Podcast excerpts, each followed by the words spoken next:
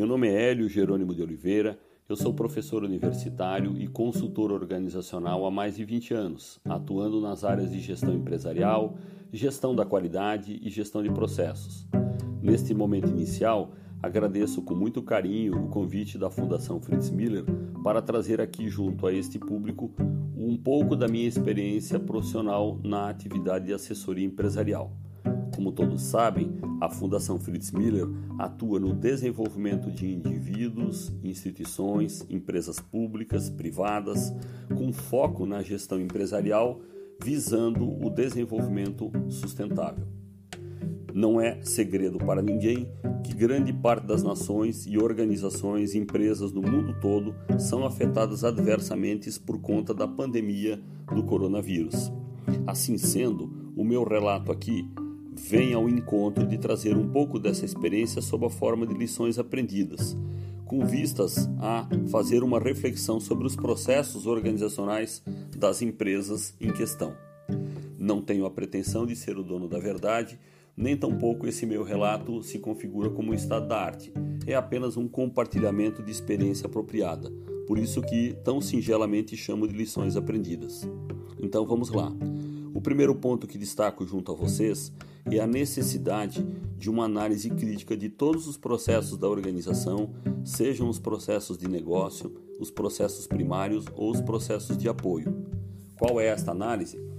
Faz-se necessário classificar todas as atividades inerentes a atividades que agregam valor e atividades que não agregam valor. Lembre-se, o conceito de agrega valor está relacionado a dois princípios básicos: a satisfação do cliente e a preservação do caixa da organização. Portanto, mais do que nunca se faz necessário um olhar muito criterioso para atividades que não, não agregam valor, tais como controles redundantes, excesso de burocracia, atividades que perdem o foco ao processo inicial e ao negócio da organização. Os ganhos relacionados com qualidade, produtividade e redução de custos devem ser muito otimizados. Lembre-se, custo é que nem unha. Se a gente não corta, cresce o tempo todo. Porém, não podemos fazer reduções de custo de forma imprudente, sob pena de precarizar o serviço junto ao cliente ou, de qualquer forma, acabar precarizando o caixa da organização. O trabalho deve ser feito com extrema sinceridade, com extremo cuidado, porém de forma muito criteriosa, para que não façamos é, reduções de custos não tão inteligentes assim. O segundo ponto que destaco junto a vocês é algo que está relacionado à quebra de paradigmas. Não há mais espaço numa sociedade moderna em que vivemos para preconceitos, e percebe-se ao longo do tempo que a digitalização dos processos em algumas empresas acaba se tornando um paradigma. Ou seja, Muitos dos processos que eram analógicos e com esta crise migraram para o modelo digital, certamente não voltarão para a fase anterior quando a pandemia passar. Ou seja, o novo normal implica num olhar digital, virtual sobre todos os processos, independentemente do porte da organização. Assim sendo, devemos nos habituar que este é um caminho sem volta até porque a sociedade conta com muitas ferramentas de baixo custo para o uso e otimização e virtualização desses processos em questão.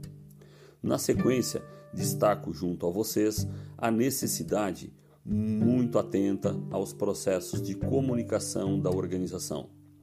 Temos diversos públicos envolvidos, um público interno, um público externo, e devemos, nós, gestores e gestoras, primar por uma comunicação objetiva, transparente, fazendo com que não haja ruídos de comunicação. Vivemos um período de inúmeras fake news.